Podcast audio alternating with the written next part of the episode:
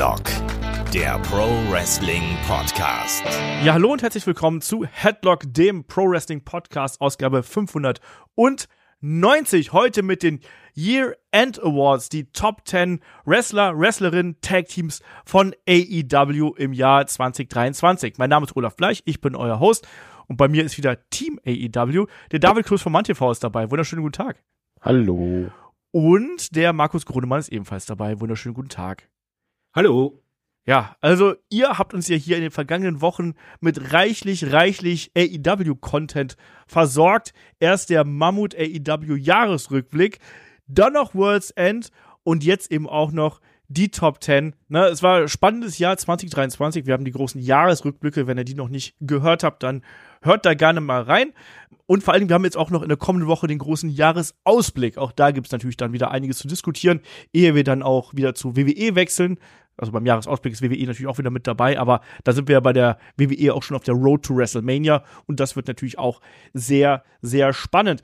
Aber kommen wir mal hier zum Thema Top 10 die haben sich ja ein bisschen verschoben hier aufgrund der Planungen eines gewissen Tony Khan, der dann gesagt hat, Mensch, hauen wir doch noch mal kurz vor Silvester noch mal einen schönen Pay-per-View hier rein und hat dadurch unseren Wochenend-Podcast quasi blockiert. Egal, World's End hat da so ein bisschen Strich durch die Rechnung gemacht, wegen die Top 10 von AEW ein bisschen später dran.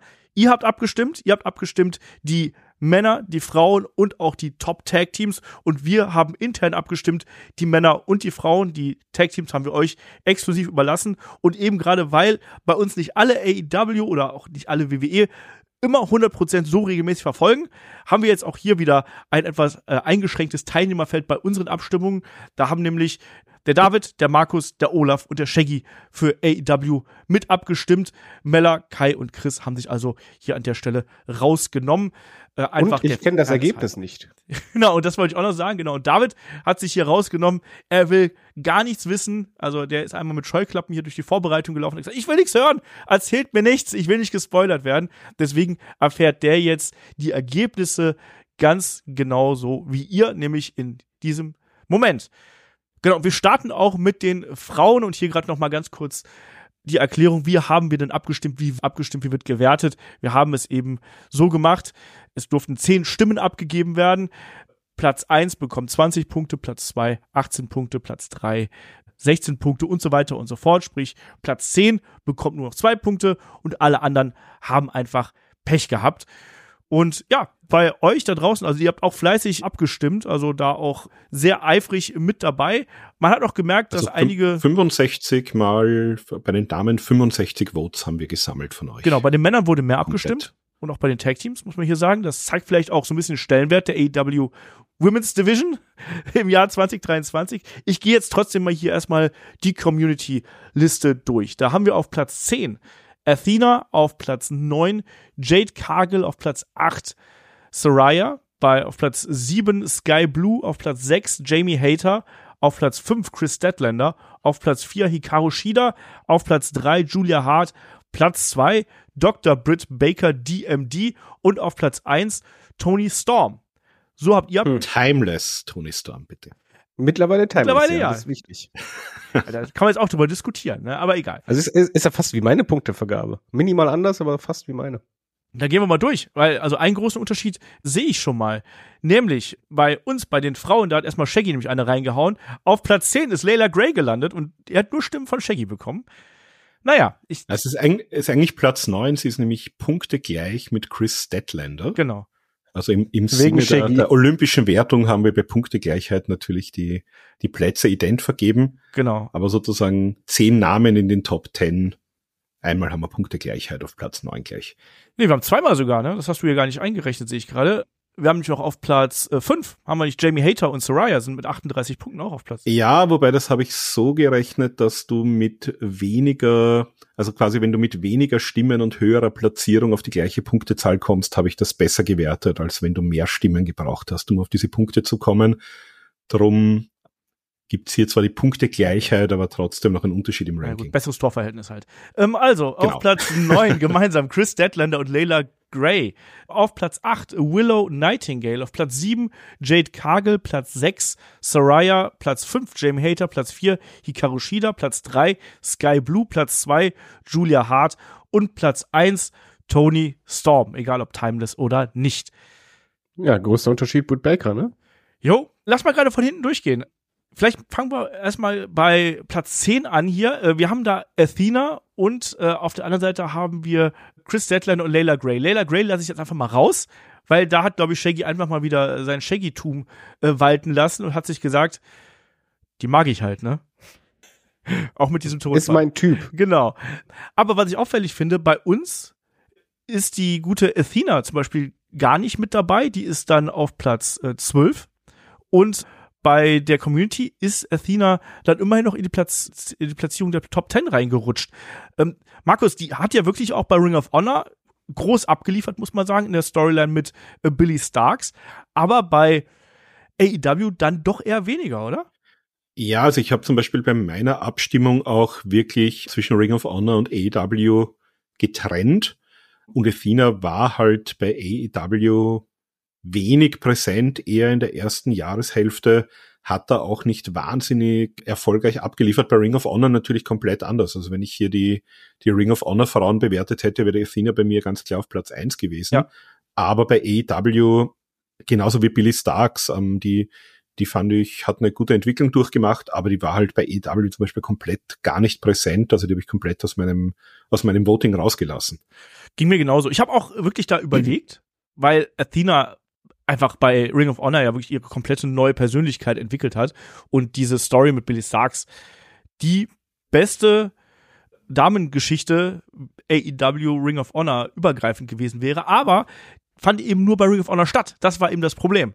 Und deswegen habe ich die halt eben auch ausgeklammert und habe Athena so ja ein paar Gnadenpunkte quasi hier äh, mitgegeben, aber dann eben auch nicht. Also von daher ist es halt so. David hat die, glaube ich, gar nicht auf dem Schirm gehabt. Doch, doch, doch. Ich habe dir auch Punkte gegeben. Ah, du hast dir auch Punkte gegeben. Stimmt, super. Ja.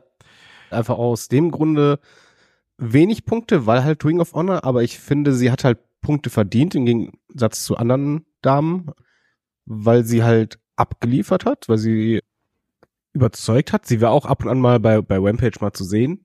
Nicht viel, aber oft genug, dass ich sage, okay, komm, das, das geht schon. Ähm, also ich finde einfach, sie, sie hätte es verdient. Also wenn, wenn sie jetzt zum Beispiel nur bei Dynamite und Collision in derselben Art aufgetreten wäre, hätte sie auch viel mehr Punkte bekommen. Auf jeden Fall. Bin ich komplett Und keine Punkte finde ich halt einfach, nee, da, da, da gibt's andere Kandidaten. Schön großer Later Guay. genau. Das ist richtig. Machen wir den nächsten Sprung hier und da schaue ich mal zuerst auf unsere Rangliste. Also haben wir nämlich äh, Chris Statlander und Chris Statlander hat die Community auf die 5 gewählt hm, ist das viel Sympathie, David, oder weil letztlich, klar, TNT, Quatsch, TBS-Champion natürlich gewesen, äh, Jade Cargill entthront, aber so die ganz großen Fäden und Geschichten hat sie nicht gehabt, dafür war sie auch lange Zeit verletzt. Wie siehst du das? Ich glaube, es hängt eher davon ab, also ich glaube nicht, dass, dass die Wertungen falsch sind, sondern einfach, wie du die Punkte vergibst, mit welcher Motivation. Bei mir war zum Beispiel die Motivation eher, wie sehr hat jemand das Produkt geprägt oder sich verbessert oder war halt im Rampenlicht oder hat abgeliefert? Bei Chris Statlander ist einfach das Problem, die Matches halt alle gut, die hat Matches gehabt, nur halt für mich hat sie den Titel kein bisschen geprägt. Sie hatte keine einzige Storyline, an die ich mich erinnern kann, wo ich sage, ja, da war eine Storyline. Der Charakter ist halt langweilig und mir reicht es halt nicht, wenn jemand nur immer wieder mal da ist, ein Match abliefert und eine heiß gestrickte Kontrahentin oder Fehde hat, das ist mir einfach zu wenig. Ja. Aber der Markus war nämlich derjenige, der hier als einziger aus der Headlock-Truppe Chris Deadlander bewertet hat. Genau, und so sogar auf der, also bei mir war sie auf Platz drei. Ich habe mir einfach, ich habe mir einfach so das ganze Jahr Revue passieren lassen und habe gedacht, naja, von den, von der Präsenz her als Titelträgerin und vom, vom Push her habe ich sie da doch bei mir relativ weit oben gesehen und von den Hörern her, also es haben doch von, von 65 Leuten, 53 hatten hier auch Chris Deadlander mit am Zettel, drei davon in der Top 1, dann nochmal 5 mal 2, 5 mal 3. Also die wurde schon durchaus deswegen auch die relativ hohe oder die Platzierung im Mittelfeld hier auf Platz 5. Haben die Hörer wohl ähnlich gesehen, aber ich bin natürlich bei euch, also die ganz große Storyline war jetzt nicht da. Es war halt dieser, dieser Überraschungsmoment, es war halt das Enteronen von, von Jade Cargill, was ja zu dem Zeitpunkt aber, noch Moment, nicht mal aus kurze, ja. kurze Frage, Markus. Gab es denn eine kleine Storyline? Die gab es auch nicht. naja, es gab, es gab diese Story mal hier mit, mit Jade Cargill zu enthronen, zu dem Zeitpunkt ja noch nicht mal irgendwie aus der Not heraus, sondern da dachte man ja auch, Jade Cargill wird man hier auch längerfristiger noch bei EW auch wieder unter Vertrag nehmen. Und ich glaube, da wäre halt schon auch ein, vielleicht auch eine längere Storyline mit Jade Cargill geplant gewesen. Das, das habe ich so ein bisschen mit einfließen lassen bei mir auch. Ja. Passt schon, glaube ich. Also Platz 5 finde ich, find ich persönlich ein bisschen hoch, aber ist schon, ist schon okay. Also da geht wahrscheinlich auch viel Sympathie, glaube ich, einfach mit rein. Weil Chris Deadlander ja gerade mit ihrem Alien-Charakter, ich glaube, das haben auch viele noch im Kopf und die ist halt einfach super sympathisch, ne? Und deswegen, glaube ich, mögen die einfach viele. Gehen wir mal weiter in unserer Rangliste. Da haben wir Willow Nightingale auf der 8 auch davon sehr vielen, also von uns allen Stimmen bekommen. Meisten Stimmen von Markus, der sie auf die 5 gewählt hat. Aber bei der Community ist Willow nur auf Platz 12 gelandet. Ha! Markus. Kann ich verstehen. Ah, David, du zuerst, okay. Nee, nee, ich kann das erst Markus, aber ich kann es verstehen. Markus, liegt es Ja, also zu so- viel Ring of Honor und zu viel woanders? Ja, ich habe mir gedacht, sie hat zumindest den On Hard Cup gewonnen. Das habe ich ein bisschen angerechnet. Sie hat natürlich, da, da war ich vielleicht nicht ganz konsistent, also sie hatte, ich hatte sehr stark auch diesen, diesen äh, Ring of Honor Main Event gegen Athena im Kopf. Das war eigentlich aus meiner Sicht ihr bestes Match des Jahres. Und die ist halt wirklich over, also auch wenn man, sag mal, die ist mehr over als ihr Push. Also ich finde es auch schade, dass man nach dem Ja. On Hard Cup nicht, Hard Cup nicht mehr mit ihr gemacht hat. Man hat sie ein bisschen auch jetzt so in diese Sky Blue, Julia Hart Storyline mit integriert. Also ich habe die durchaus mit, mit Potenzial gesehen, deswegen bei mir auch im, im Mittelfeld. Aber bei den Hörerinnen und Hörern eben gar nicht. Also keine Erstplatzierung, keine Zweitplatzierung. Zweimal ist sie auf Platz drei gelandet. In etwa der, der Hälfte der Votings, also 32 von 65, war sie mit berücksichtigt. Das heißt, bei euch offenbar nicht ganz so hoch im Kurs gewesen noch. Ja, ich kann das verstehen, weil eine große Storyline bei AEW hatte sie halt jetzt nicht wirklich. Turnier ist für mich keine Storyline.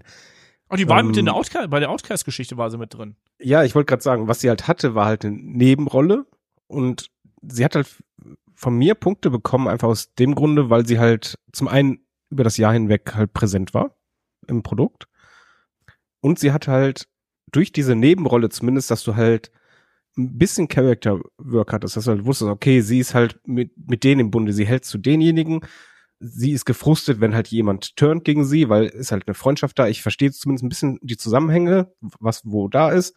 Sie hat halt einen üblen Botch abgeliefert mit NRJ, war das, glaube ich. Dafür gab es von mir auch erstmal Punkte. Nein, ich, ich finde, äh, Willow, wenn, wenn sie eine, eine vernünftige Storyline kriegt und halt, das wird nächstes Jahr der Fall sein, wird sie mehr Punkte kriegen.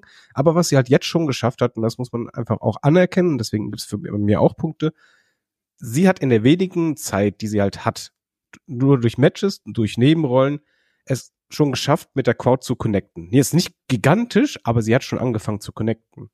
Das stimmt. Und das haben auch nicht viele in der Division. Ja. Das ist ja auch das, was, äh, glaube ich, Markus so ein bisschen äh, durch, die, durch die Blume gemeint hat. Ne? Also sie ist ja schon, die funktioniert ja einfach schon. Die hat einen Charakter, die hat einen Gimmick, die kriegt einen Pop, wenn sie reinkommt. Alles, was fehlt, ist halt eigentlich noch die große Story und dieser Moment, wo sie dann eben ausbricht. Hat man versucht, es gab kleinere Fäden, aber jetzt nicht so, dass sie da dominant dargestellt worden wäre. Nächster Platzierung hier bei uns ist Jade Cargill und da wir sehr ähnlich. Also bei uns ist Jade Cargill auf der 7 gelandet, bei der Community auf Platz 9. Kann ich mit beiden leben, muss ich ganz ehrlich sagen, oder David? Wie siehst du das? Wie siehst du Personal Jade Cargill? Ja, total. Bei Jade Cargill war halt, Anfang des Jahres hatte sie eine Storyline, muss man halt sagen. Die, die war da. Die, die hat auch funktioniert. Sie hat das Star-Appeal gehabt. Sie hat den Titel geprägt. Also von daher auf jeden Fall Punkte.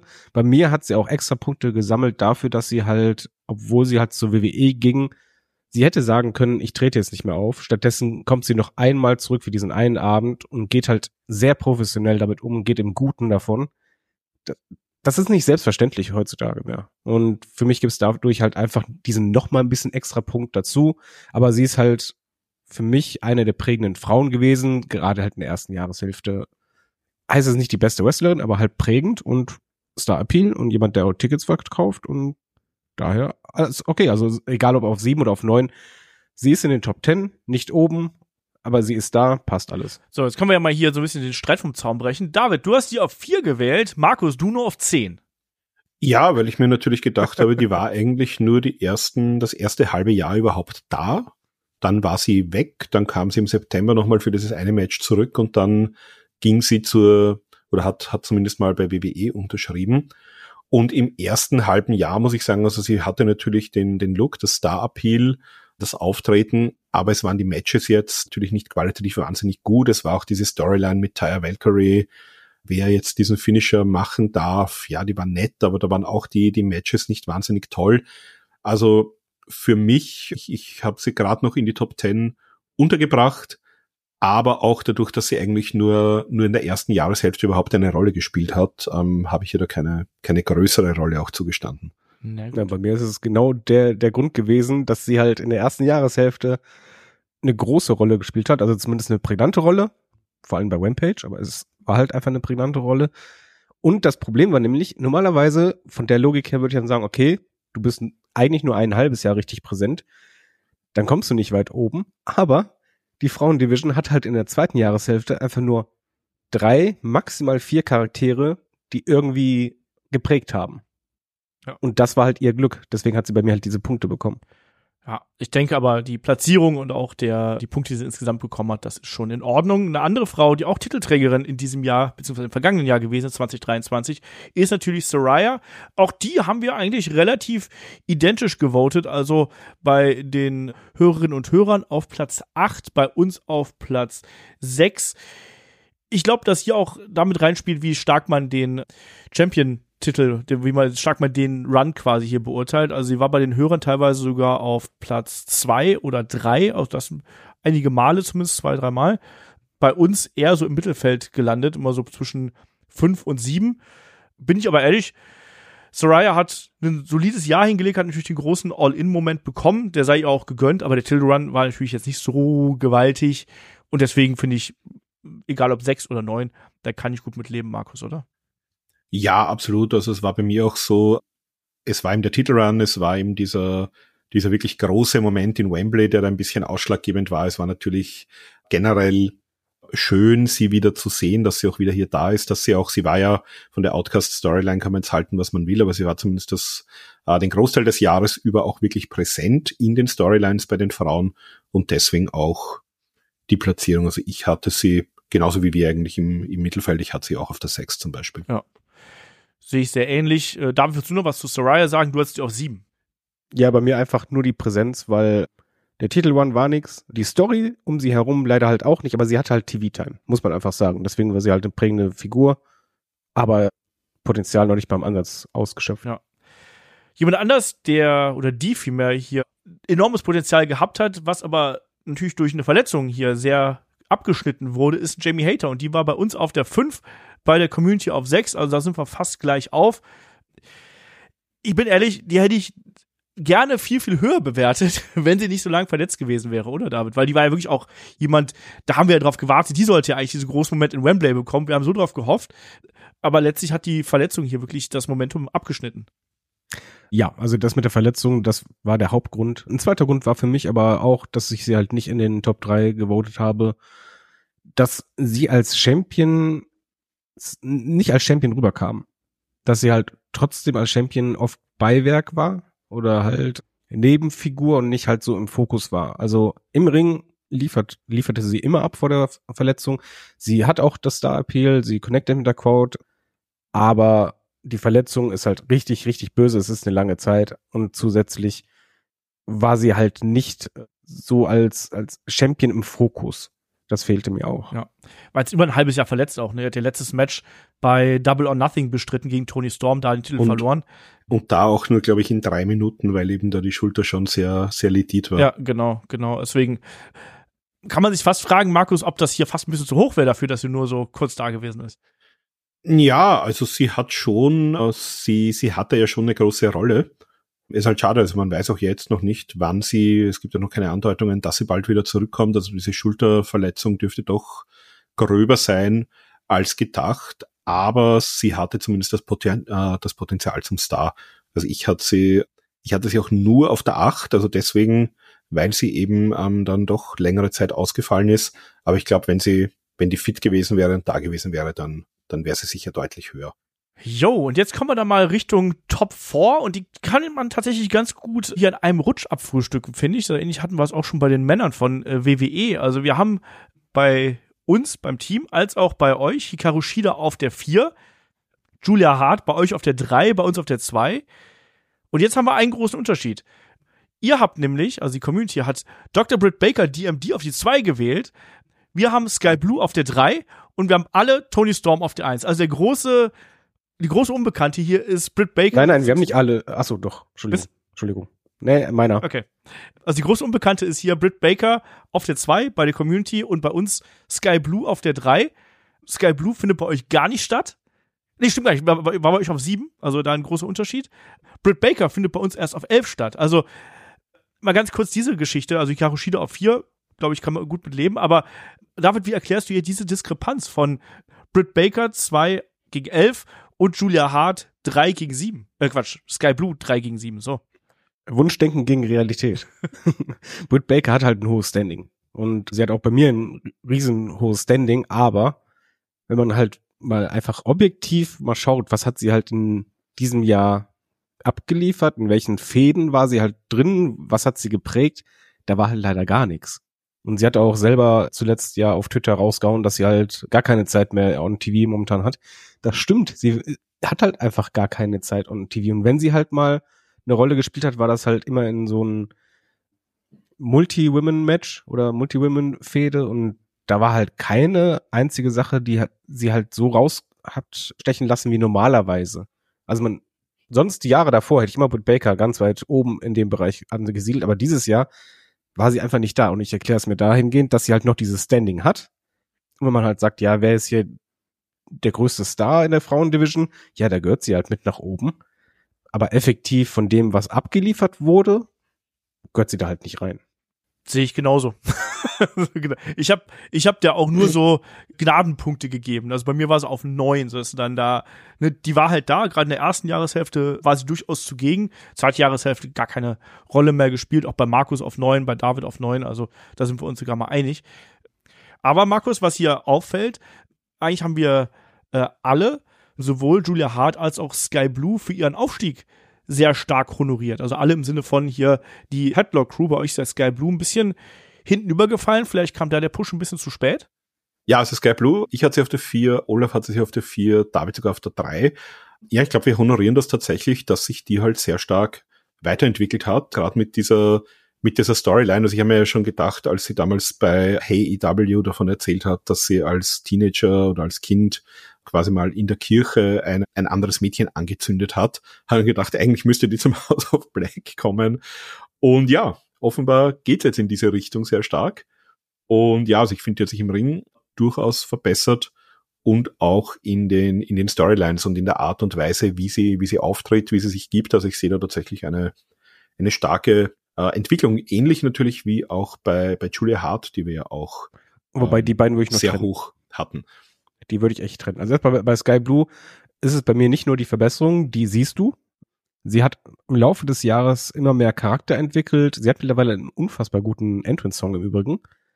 Sie hat eine interessante Storyline, die sehr lange geht, aber sie hatte auch in der ersten Jahreshälfte stets war sie präsent, hat Matches gehabt, hat mit der Crowd connected, hat auch Storylines gehabt, dahingehend, dass es halt keine richtige Fehde war, aber halt, du konntest mit ihrem Charakter was anstellen, dass sie halt, ja, sich so wehrt, dass sie sehr bissig war und dieser Biss wurde halt quasi immer mehr, aber diese, diese Connection zur Crowd, die war von Anfang an des Jahres auch schon da. Und sie ist ein bisschen das Workhorse für mich und ist im Ring sehr stark gewesen, hat vor allen Dingen jetzt auch noch beim pay auch noch einen Triple Sweat gehabt, was fantastisch war. Und deswegen finde ich, ist es halt zum einen die Honorierung der Entwicklung, dass es halt auch noch ein interessanter Charakter ist. Also sie ist eine interessante Wrestlerin, die ich gerne gucke. Auch schon vor den Gimmickwechsel war das halt eine Wrestlerin, mit der zum Beispiel auch Sarah was anfangen konnte.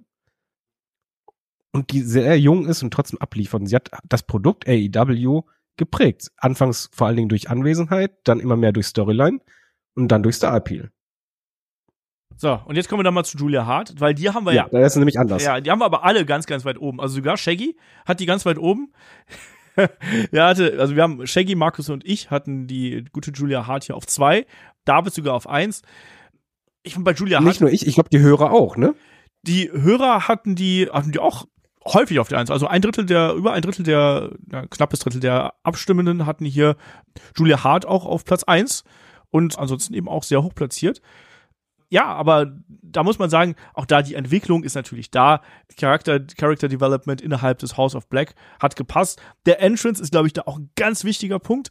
Also, David, du hast gerade Ja. auch schon bei Sky Blue angesprochen, Entrance Team, aber bei Julia Hart, glaube ich, kommt das noch mal stärker mit dabei, oder? Ja, total. Auch so Kleinigkeiten. Also diese Entwicklung. Bei Sky Blue war die Entwicklung so, ging richtig rasant in der zweiten Hälfte los. Bei Julia Hart fand ich das ganze Jahr über eine Entwicklung. Also das war halt wirklich House of Black, dass sie auch immer mehr Sprachrohr war, als auch abseits des Ringgeschehens, also außerhalb, hat die sehr stark in den Charakter gewirkt, immer mehr mit der Crowd connected.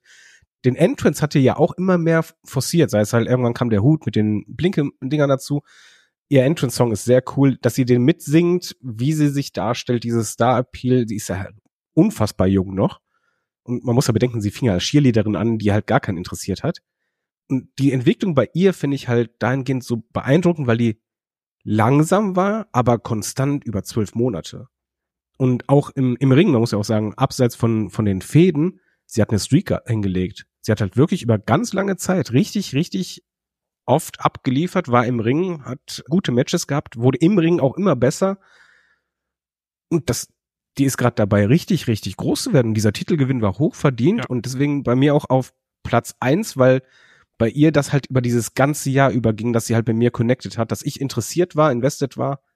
Und ich kann verstehen, dass bei Hörern auch viele da halt die Nummer eins sagten, nicht nur wegen der Entwicklung, sondern einfach, ja, die, die ist interessant. Bin ich komplett dabei. Markus, stimmst du all dem zu?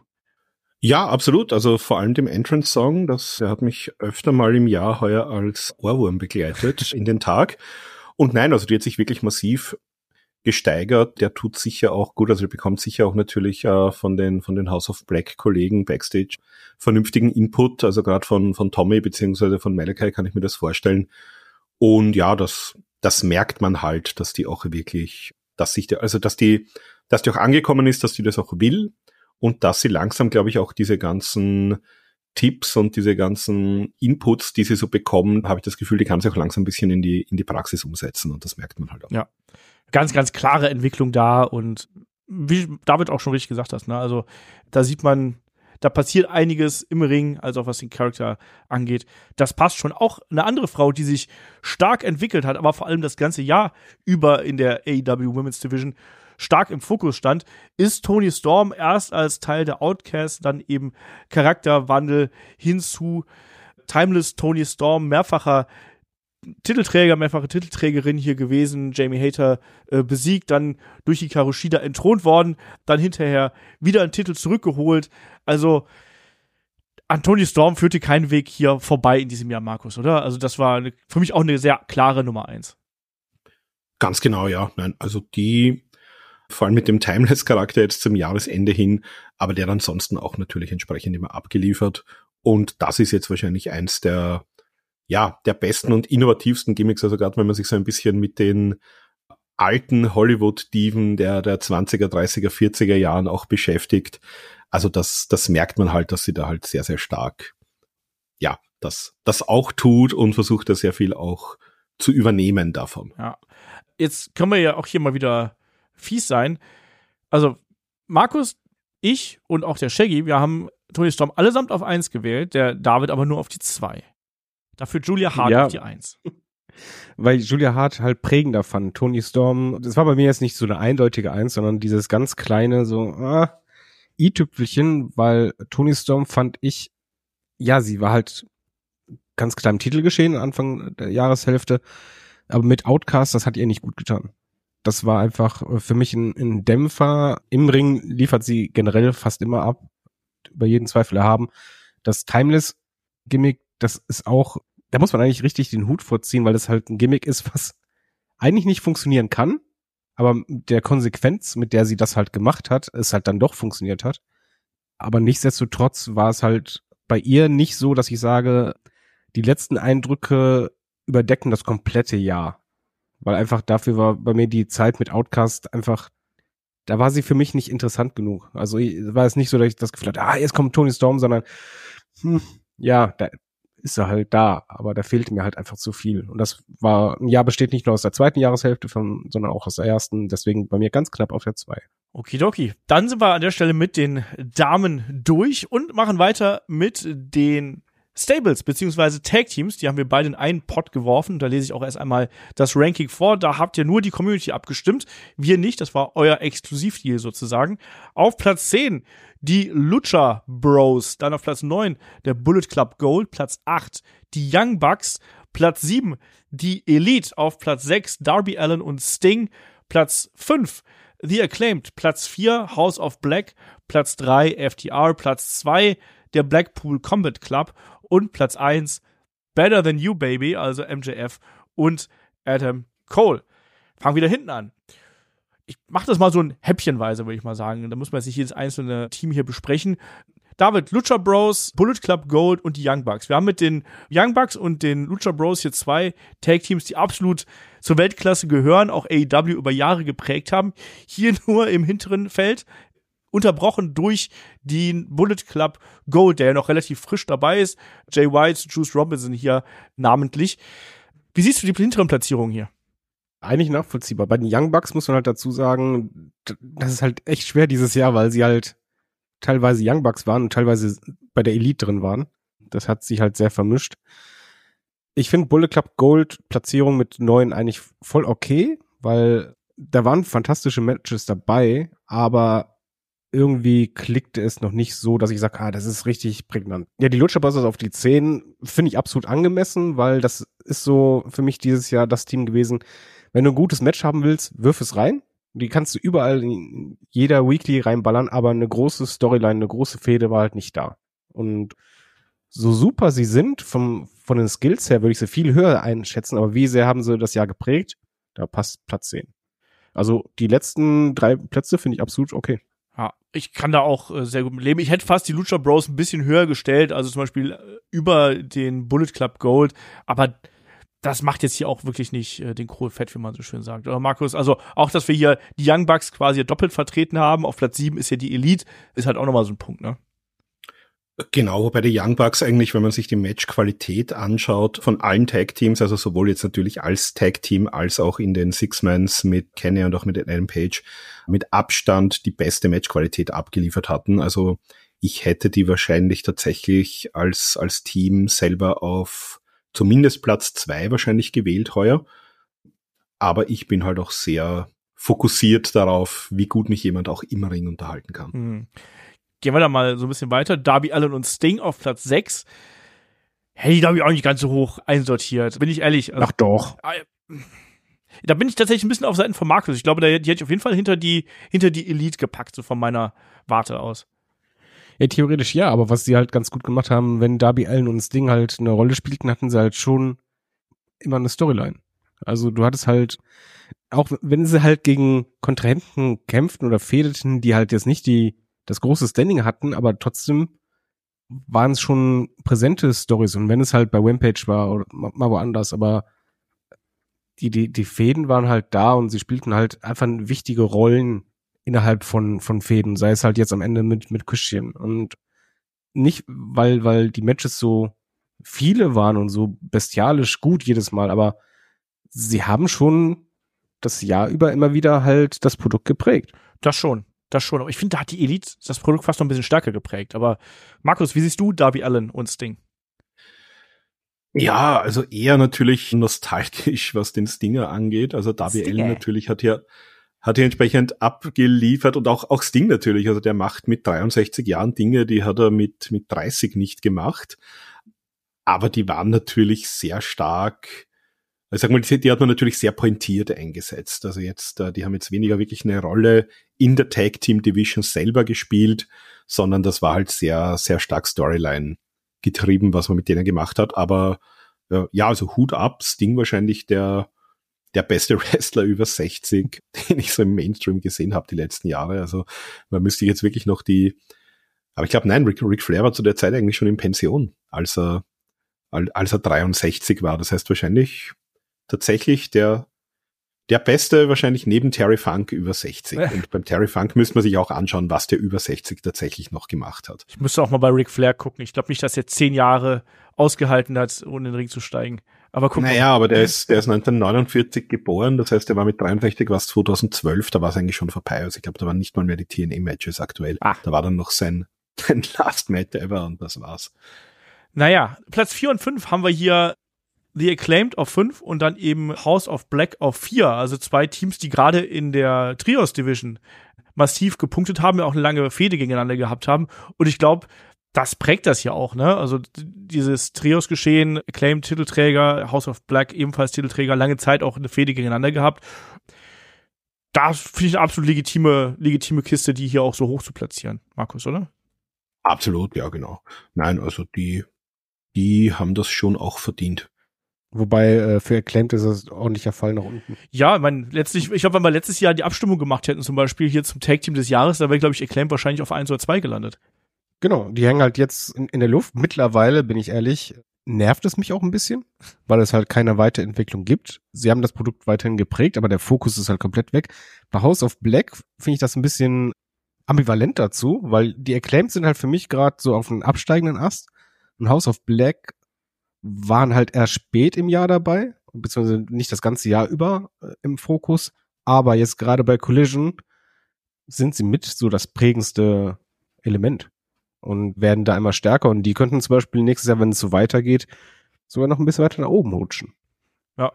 Ich meine, wir hatten letztes Jahr auch das Jahr von FTA natürlich als, als Beltsammler, das Jahr 2023, beziehungsweise das Jahr 2022. Da haben sie ja gegen Ende beziehungsweise gegen Anfang ja all die Bells wieder quasi verloren, wenn man es mal so sagen äh, kann. haben sich ja dann aber auch im April die äh, Tag Titles hier wieder zurückgeholt von den äh, Guns. Ich glaube aber, dass bei FTA einfach ganz massiv die Qualität der Matches auch einfach mit reinspielt. Ne? Die haben natürlich Collision extrem mitgetragen, extrem mitgeprägt, aber so als reines Take-Team bin ich ehrlich, wenn ich mir die Top 3 anschaue, das ist für mich das beste Tag-Team, was wir hier, was wir hier haben in dem, in dem Ranking. Markus, David, wer auch immer. Meinst du jetzt wrestlerisch? Ja, wrestlerisch, ja, ja. Ja, wrestlerisch, nein, natürlich.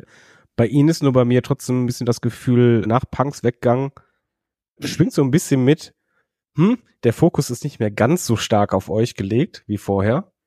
Mal, mal gucken, was das bringt, aber wrestlerisch absolut das beste Tech-Team. Sie haben ja auch große, richtig, richtig große Matches gehabt dieses Jahr.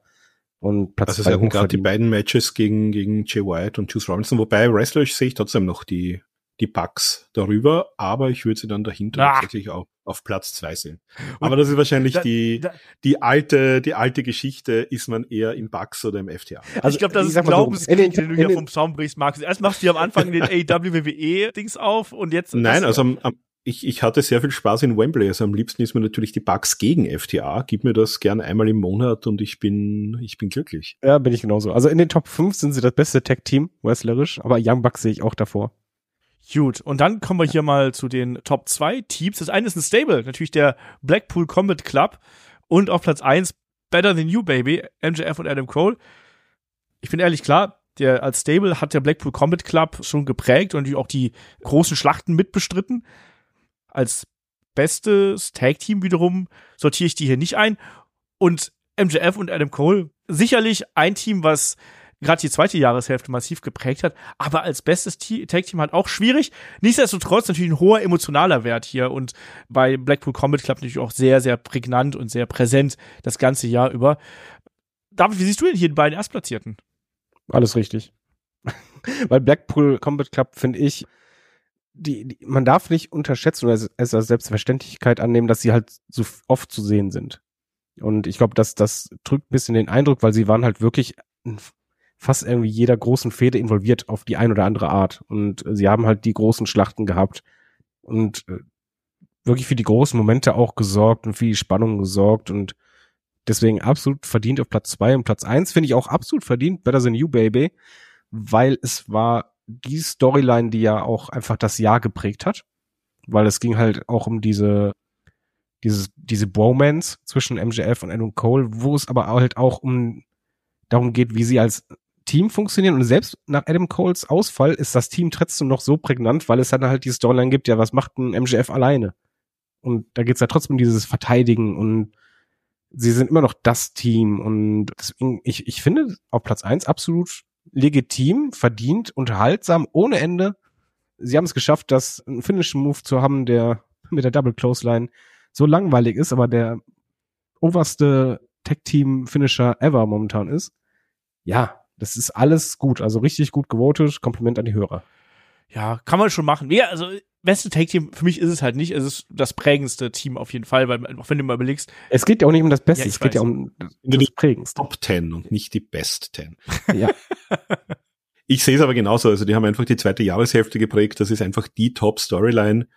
MGF und seine, seine Gegner und das ganze Zusammenspiel mit Adam Cole und wie der Devil da hineinpasst und Roderick Strong. Also das ist ja im Prinzip, äh, du, du müsstest ja fast das, das komplette Ensemble bewerten, dass da, dass da ja seine Rolle, seine Rollen alle zur Perfektion spielt, aber natürlich die, die zwei zentralen Figuren in der Mitte ist natürlich mit der Verletzung ein bisschen weniger, aber das sind eigentlich MJF und Adam Cole. Und dafür, dass das eigentlich als, als Kurzzeit-Storyline ausgelegt war, hat man einfach gesehen, also man, man ging da auch mit und man hat das auch erkannt, dieses Potenzial, was einfach da ist. Und wenn ich alleine denke an den, an die Stimmung beim Main Event in Wembley, dann sind die beiden für mich absolut hier an der, an der richtigen Stelle auf Platz eins. Ja. Passt schon. Und der, der BCC natürlich, das sind natürlich vier hervorragende Einzelwrestler, die halt auch als Einheit auftreten, die auch in unterschiedlichster Weise, teilweise als Tag-Teams, teilweise als, als Trios, teilweise als, als komplette Einheit auftreten. Die sind halt extrem präsent, die sind extrem gut. Und ja, die waren, die waren halt auch in einigen der, der Top-Matches des Jahres, also sowohl technischer Natur als auch diese absoluten Blutschlachten und, und komplett durchgeknallten Matches, die wir gesehen haben. Ja. Nee, das ist schon okay. Das kann man schon absolut so machen. Und damit kommen wir dann zu den Männern. Ich denke, da wird auch wieder heiß diskutiert werden. Und da gehe ich auch wieder von hinten durch. Wir fangen wieder an mit der, dem Ranking der Community. Auf Platz 10 haben wir hier Darby Allen, auf Platz 9 Chris Jericho, auf Platz 8 Orange Cassidy, auf Platz 7 Swerve Strickland, auf Platz 6 Kenny Omega, auf Platz 5 Adam Cole, auf Platz 4 Brian Danielson, auf Platz 3 John Moxley, auf Platz 2 Christian Cage und auf Platz 1 MJF. Dann gehen wir rüber zu unserer Headlock-Tabelle. Und da haben wir auf Platz 10 Samoa Joe, auf Platz 9 Will Osprey, auf Platz 8 Kenny Omega, auf Platz äh, 7 Adam Cole, auf Platz 6 Brian Danielson, auf Platz 5 John Moxley, auf Platz 4 Swerve Strickland, auf Platz 3 Christian Cage, Platz 2 Orange Cassidy und Platz 1 MJF. Und da kann man jetzt auch wieder hervorragend über einige Personalien diskutieren. Wir fangen wieder hinten an. Darby Allen bei der Community auf 10, bei uns auf 12. Und ich war fast ein bisschen verwundert, David, da muss ich dich mal direkt ansprechen. Ich wusste, dass die Fragen kommen. Weil ich weiß, dass du Darby Allen seit Jahr und Tag liebst und du hast dich ja sogar als Darby Allen Halloween verkleidet und dass der keine einzige Stimme von dir bekommen hat, das hat mich gewundert. Eigentlich hätte ich ihm gerne einen Platz 10 gegeben. Das Problem war einfach nur, ich habe am Ende äh, strategisch die Punkte vergeben, weil ich nur dachte, ja, warte mal, aber die, die Person, die hat's verdient, die muss unbedingt reinkommen. Darby Allen, finde ich, hatte zwei große Fäden, war prägnant, äh, hat abgeliefert. Allerdings kommen da halt immer die, leider Gottes, diese Downer dazu. Also dann gewinnt er halt mal ein Belt und eigentlich hat's keinen Wert. Und steht für mich immer noch zu sehr in diesem Jahr im Schatten von Sting. Nächstes Jahr sehe ich den wahrscheinlich in den Top Ten oder gebe ihm diese Punkte. Verdient hätte er die Top Ten, aber ich habe mich für jemand anderes entschieden, weil ich nur dachte, hey, komm, der, der muss mal rein. Und deswegen, ja, ich finde es zumindest gut, dass, dass einer von uns Punkte gegeben hat. Ja, ich. ja, auf, auf dich ist Verlass. Ja. Ich habe gedacht, ich bin ehrlich, ich habe gedacht, wenn ich den keine Punkte gebe, ist nicht schlimm, weil der, der landet irgendwie in den Zehn, weil ihr denen schon Punkte gebt. Ja, falsch gedacht. Aber ja. interessant ist auch, dass wir Samoa Joe auf die 10 auf der 10 haben und bei Community ist Samoa Joe nur auf 15. Also, Markus, auch das ganz spannend. Ja, absolut. Das ist bei mir also zum Beispiel gar nicht in der Top 10, aber das ist ähnlich wie mit Allen. Das spricht eigentlich für die Qualität bei AEW, dass man so Leute, die ja hervorragend abliefern, gar nicht mal bis in die, in die Top 10 bei den meisten es hineinschaffen. Joe natürlich, also der hat natürlich teilweise auch bei Ring of Honor war aktiv, der hat aber auch den TNT-Teil gehalten, war ja auch der King of Television, wie er sich ankündigen hat lassen, hatte auch jetzt diese diese Fehde mit MJF auch jetzt zum Jahresende hin. aber wie gesagt, also den, den hätte ich gern mit hineingenommen. Da, da kommen wir gerade auch bei den, bei den Hörerwertern noch zu, zu ein paar Namen, wo ich, die ich ursprünglich auf dem Zettel habe und als ich dann begonnen habe, so ein bisschen auszusieben und gesagt habe, wer muss denn auf jeden Fall unbedingt in meine Top 10? Das sind einfach so Leute wie ein Samoa Joe und auch ein Darby Allen bei mir auf der Strecke geblieben. Kann ich was anmerken? Weil ich glaube, ich habe so eine leichte Vermutung, was das alles auch ein bisschen erklärt. Ich glaube einfach, dass die Hörer zwar Dynamite schauen, aber nicht alle Collision. Und Joe war halt in Collision ziemlich prägend.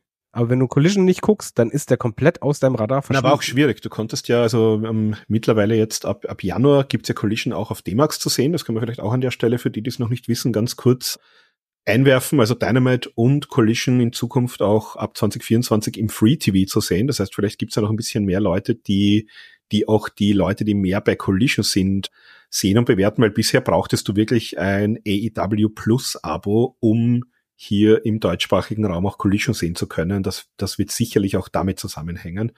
Ja, ähm, es würde das Ganze halt erklären. Und ich glaube, ich glaube, das ist ja nicht mal auch am, am YouTube-Kanal von D-Max gelaufen, sondern es ist wirklich exklusiv quasi im, im, im Pay-Channel gelaufen auf Fight beziehungsweise Thriller ich, ich denke auch, dass das vielleicht eine Erklärung ist für manche Leute, die wir gerade zu der in den, in den ersten Monaten, als wir noch eher diese, diese strikte Trennung hatten der Roster, dass da einige Leute ein bisschen gerade in unseren Breiten so durch den, durch den Rost geplumpst sind. Deswegen. Man, man muss aber Joe sagen, er hat allein schon diesen Zehner-Wert von mir bekommen, weil er jetzt am Ende, der ist einer der, der tragenden Männer gerade. Ja.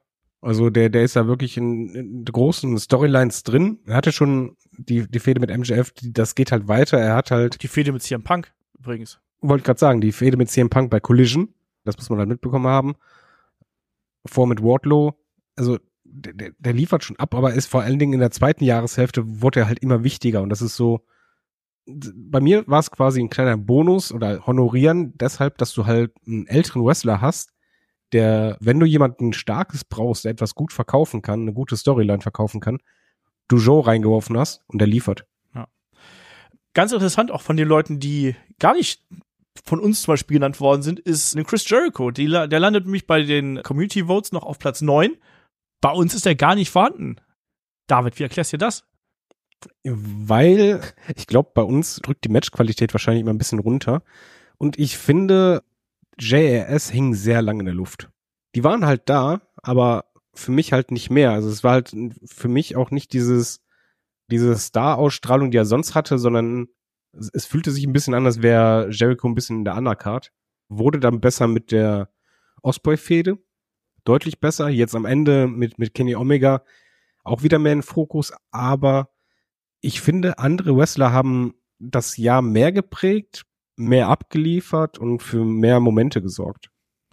Ja, also äh, wie wir schon angesprochen haben, es war extrem schwer, diese Top Ten aufzustellen, weil du so viele gehabt hast, die gerade auch im, im Mittelfeld, im oberen Mittelfeld oder ganz oben mitgespielt haben. Deswegen war es gar nicht so einfach. Bei mir ist Jericho auch einfach komplett rausgerutscht. Also der, den hatte ich noch nicht mal annähernd in Punkte-Reichweite, weil es einfach so viele gewesen sind, wo ich dachte, ah, hier, der könnte noch zwei Punkte haben, der könnte noch vier Punkte haben. Jericho hat für mich das Jahr nicht geprägt. Klar hat er seine Stories gehabt, aber da war jetzt auch nicht so viel dabei, was mich absolut abgeholt hat. Ne? Klar. Ich glaube, man muss mal kurz diplomatisch sagen, das, das hört sich immer so doof an, es war keine Entscheidung gegen Jericho, sondern einfach für die anderen Leute, weil es war einfach zu viele Leute, die mehr geprägt haben. Ja. Markus, einmal Personalie Jericho, andere Personalie ist natürlich ein Will Osprey zum Beispiel auch jetzt hier gewesen. Der ist bei uns auf acht, bei Community auf elf. Will Osprey hat aber auch nur eine Handvoll Matches eigentlich bei also, AEW bestritten, deswegen hast du zum Beispiel auch keine Punkte vergeben, genauso wie ich. Genau, also ein Will Osprey, wenn wir jetzt hier die, die Top 10 Wrestler der Welt bewertet hätten, wäre ein Will Osprey bei mir auf Platz 1 gewesen. Nur ich habe mir gedacht, der war zu dem Zeitpunkt auch noch nicht unter Vertrag. Der hat natürlich wahrscheinlich das beste AW-Match gemeinsam mit Kenny Omega des Jahres abgeliefert und natürlich das noch mal bessere bei Wrestle Kingdom. Ich habe den aber schweren Herzens dann aus meiner Top 10 rausgenommen, weil ich gedacht habe, im, im Grunde war der offiziell im Jahr hier kein AEW-Wrestler. Das heißt, es wäre eigentlich gegenüber denen, die das ganze Jahr über aufgetreten sind, fast unfair. Also ich habe den so ein bisschen aus der, aus der Wertung für mich persönlich rausgenommen. Deswegen habe ich den bei mir, und, und das war auch so, ja. ich, ich hatte dann, glaube ich, zum, zum Ende 15 oder 16 Namen und habe dann wirklich begonnen auszusortieren. Und da habe ich dann für mich die Entscheidung getroffen, eben, eben Osprey sozusagen hier außerhalb der Wertung zu sehen. Und Jericho war auch einer dieser Namen bei mir. Und der ist genauso wie, wie vorhin. Also der, der ist im, in, in diesem wirklich guten Feld von Leuten, ist der bei mir einfach aus der, aus der Wertung rausgefallen. Der, da war in meinen Top 10 kein Platz, der wäre sicherlich in meinen Top 15, aber wir haben ihm hier die, die Top 10 und nicht die Top 15 gewählt. Genau. Und das Schöne ist, Markus, du hast nämlich ja jemanden alleinig, mit alleiniger Kraft quasi, in die Top 10 gehievt. Das ist nämlich ein Kenny Omega. Den hast du ja auf Platz 8 gehievt mit einem zweit, zweiten Rang quasi bei dir. Bei der Community ist er auf 6. Erklär mal. Erkläre naja, dich. Ja, man muss, man muss ja nur die, die Qualität der Matches ansehen, die ein Kenny Omega hier abgeliefert hat. Also da ich natürlich schon, also auch natürlich dieses eine großartige New Japan Match, aber der hatte das Match mit Osprey, der hatte das Match mit Vikingo, der hatte das Match mit MJF kürzlich erst bei Collision, der hatte natürlich die ganzen Trios-Matches mit, mit der Elite, wo wir auch zu Beginn des Jahres noch hier die, die Finalkämpfe hatten. Der hatte das Match mit Takeshita, der hatte dies, das Match in Wembley, der hatte die Fehde mit dem Blackpool Combat Club, wo es mehrere Matches gab. Also der hat eben, der, der war natürlich in der Storyline gerade hier auch mit der Kellis Family und, und davor mit dem BCC sehr präsent. Aber der hat einfach auf einem Niveau abgeliefert und das ist eben das. Also wenn, wenn dir hier quasi ein Kenny Omega gar nicht mehr besonders auffällt und der bei dir hier, also wie es bei den Hörern noch ist, teilweise im, im Mittelfeld mitschwimmt, weil er halt vielleicht von den Storylines her nicht ganz top präsent war, sagt das schon viel aus. Aber ich, ich habe mir halt einfach wirklich die Matchqualität angesehen und habe gedacht, also ähm, kann man sagen, MJF ist bei uns ja auch, das haben wir schon gesagt, und auch bei den Hörern auf Platz eins, einfach weil das die zentrale Figur war aber der, der halt im Ring extrem das ganze Jahr über und das nämlich auch mit trotzdem am Ende auch noch verletzt abgeliefert hat, ist ganz klar Kenny Omega und das musste ich für mich einfach entsprechend würdigen.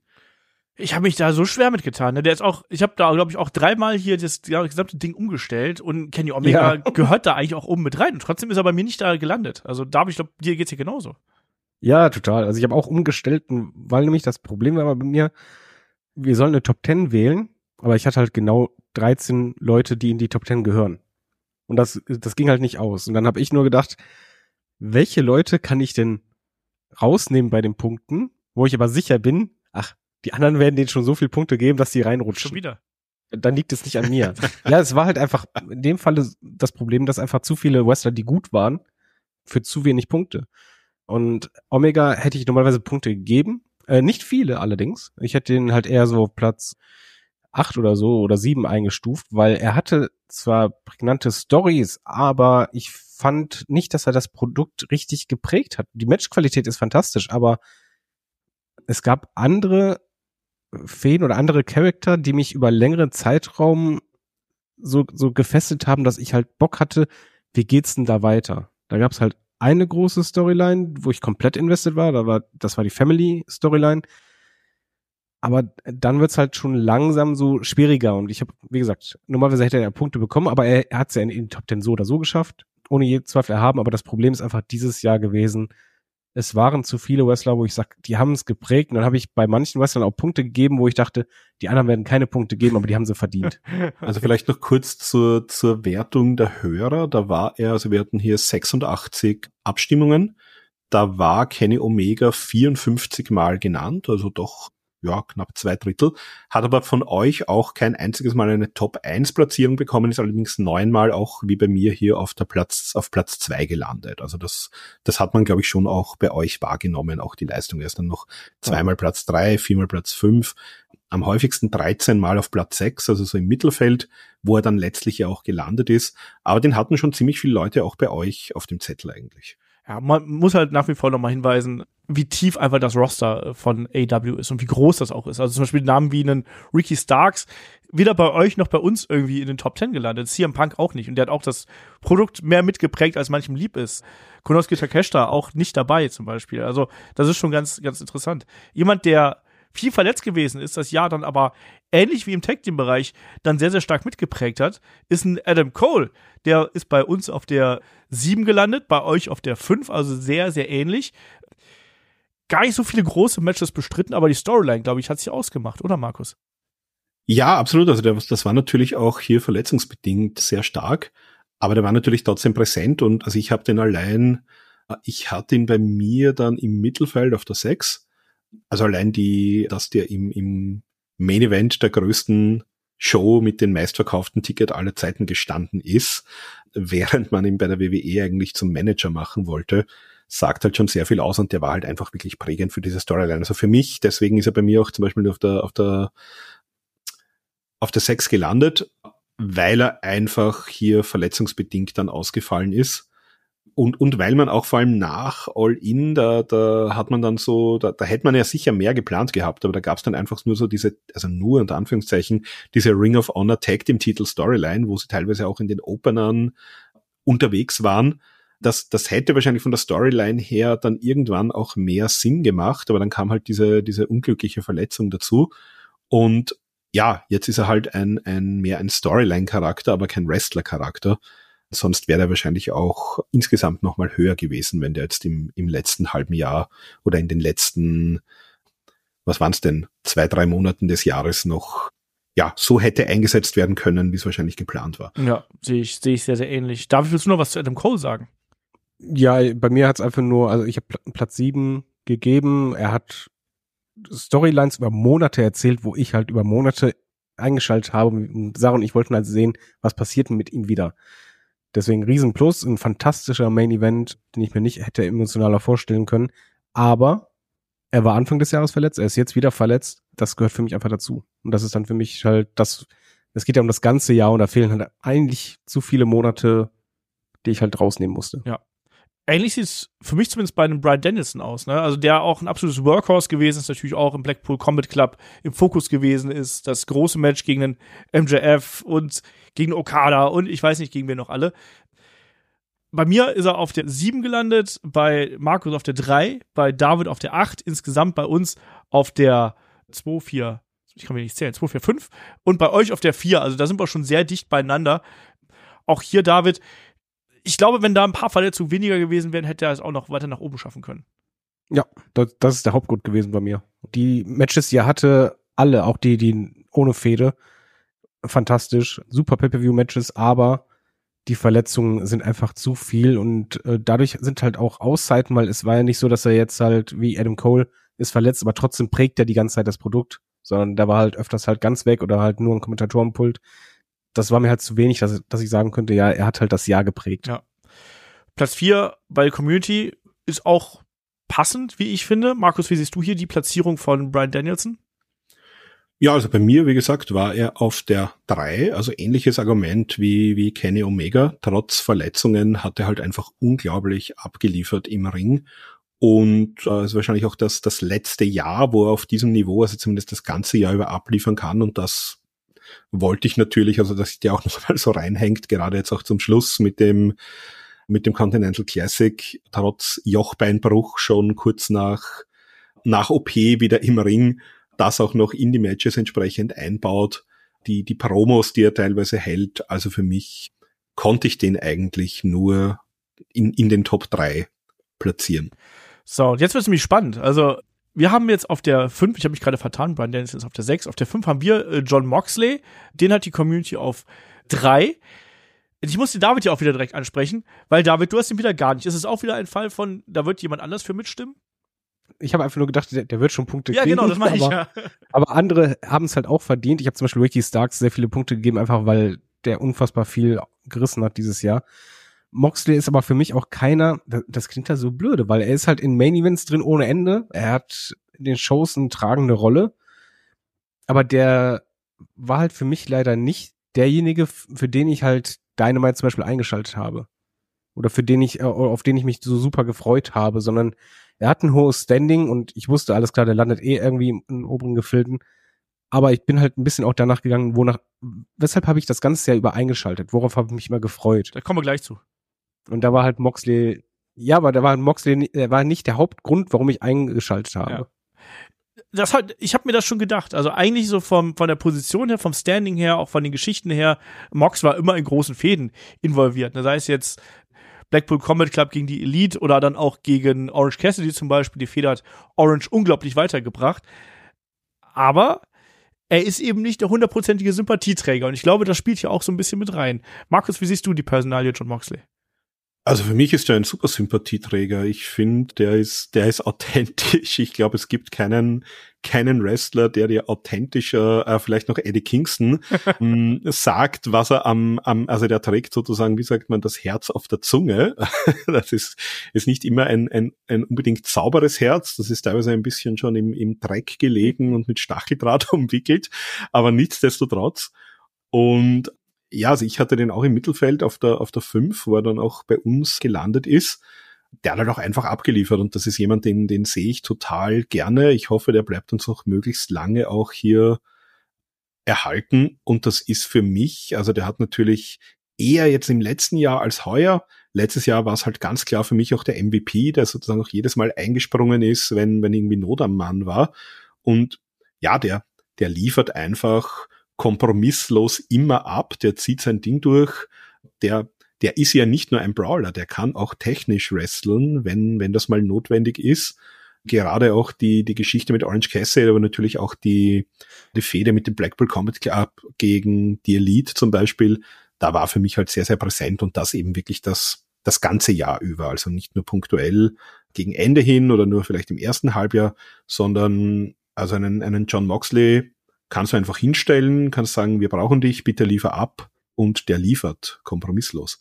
Ich möchte aber einwerfen, das hatte bei mir nichts mit Sympathie zu tun, weil ich mag Moxley total, nur es ist halt für mich trotzdem, es ist echt viel Wrestling und ich erlebe es halt bei mir als auch bei, bei Sarah auf der Couch, dass wir halt gerade bei den Weeklies, du hast halt manchmal die Gefahr bei Moxley und, oder öfters, dass für mich persönlich die Matches sich sehr, sehr ähneln und dann auch schon mal länger gehen und das sind so die, die Matches, wo wir halt öfters auch überlegen, ah, sollen wir jetzt ein bisschen vorspringen oder nicht? Und das ist mir einfach zu oft gewesen.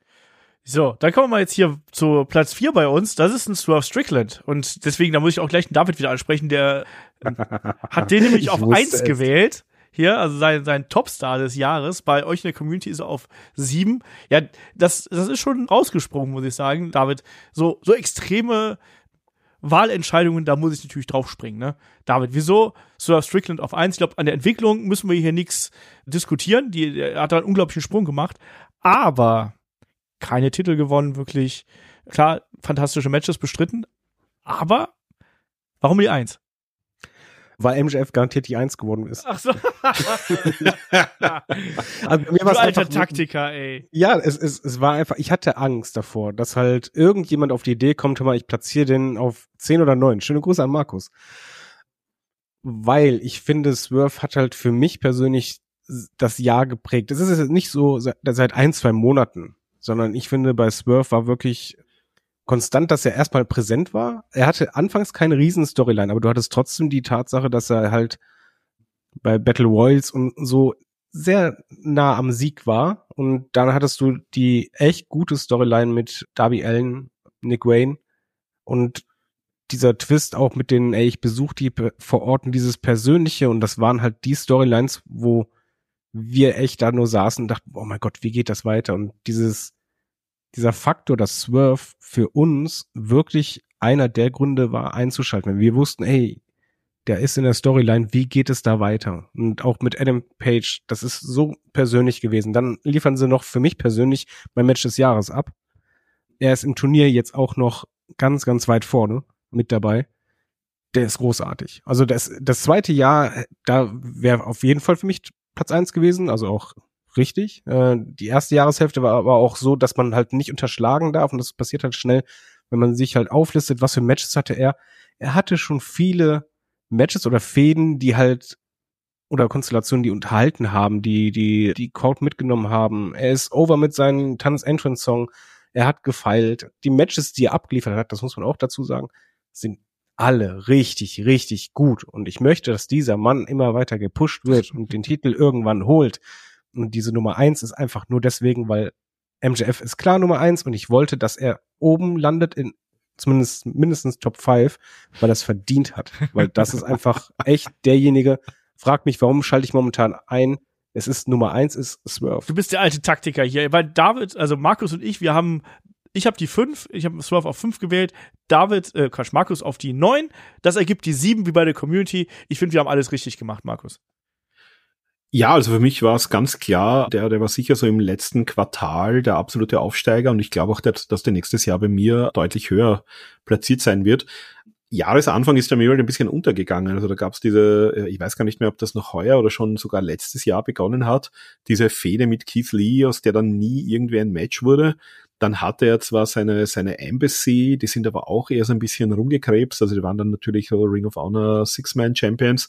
Und der hat natürlich im Ring abgeliefert, aber das haben halt sehr, sehr viele bei AEW. Und so wirklich, also mit der, mit der Hangman-Storyline dann natürlich irgendwann hat Prince Nana begonnen zu tanzen. Also ich glaube, das hat auch so ein bisschen den, den Gesamteindruck gepusht. Die, die Promos, die er jetzt auch gehalten hat, aber das hat sich für mich alles erst so ab dem Herbst entwickelt und da war es für mich nicht genug in, in der, in der Komplettjahreswertung 2023. Kann ich da, da wirklich so. Einwerfen? Ja, bitte, wir fein. Weil ich glaube, wir, du, man hat manchmal dieses falsche Gefühl, das hatte ich nämlich auch, deswegen hatte ich bei Surf auch nachgeschaut, wann das zeitlich alles war. Und zum Beispiel Surf hatte anfangs des Jahres halt die Storyline, was halt seinen Charakter sehr geholfen hat mit A.A. Fox. Dass du halt einfach gemerkt hast, okay, der, der ist halt wirklich auf diesen Sieg fokussiert Trip und wenn einer zu schwach ist, dann sägt er den ab. Danach kam direkt aber auch im Frühling die Darby Allen Story. Die ging halt los und die ging lange. Die ging also schon lange, aber die war für mich halt wirklich irgendwo so in der Midcard. Da hat man natürlich hier Nick Wayne dann gut eingeführt, auch durch diese gemeinsame Historie, die die alle hatten.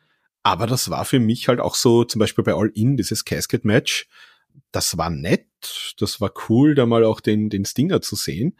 Aber da war er für mich einfach nicht in irgendeiner, in irgendeiner wahnsinnig bemerkenswerten Position. Und das hat sich für mich dann eigentlich erst so mit der, mit dem Beginn der Hangman-Fehde hat sich das eigentlich so gedreht. Und jetzt geht er natürlich hier auch Richtung, Richtung MJF und World Title und Continental Classic. Und ich denke, also ich glaube, den, ich, ich, ich bin grundsätzlich bei dir, ich finde den toll. Und ich glaube, dass der, dass der nächstes Jahr vielleicht bei mir sogar, also in meiner Wertung auf einer 3 oder einer 4 oder vielleicht sogar noch höher sein wird. Aber für 23 hat es mir persönlich einfach nicht für eine höhere Platzierung ausgereicht. Ja, ging mir ganz ähnlich. Also wie gesagt, bei mir bei fünf, ich habe da den Push gegen, gerade gegen Ende des Jahres jetzt noch mal ein bisschen stärker hervorgehoben, aber ich glaube auch, dass wir von Swerve noch in den nächsten Jahren sehr viel, sehr viel hören werden. Und jetzt kann man so ein bisschen die, die Top 3 wieder hier als Block machen, würde ich vorschlagen. Also wir haben auf Platz 3 den guten Christian Cage, der ist bei der Community auf 2. Dann haben wir Orange Cassidy auf 2. Bei der Community ist der auf 8. Und sowohl ihr als auch wir haben MJF auf 1. Also da schon viele Gemeinsamkeiten. Aber, aber, was ist denn hier mit Orange Cassidy ge geworden hier? Also International Champion, große Fäden, große Storyline-Entwicklung. War doch zu erwarten. Aber ja, aber bei uns auf 2 und bei der Community nur auf 8. Wieso das denn?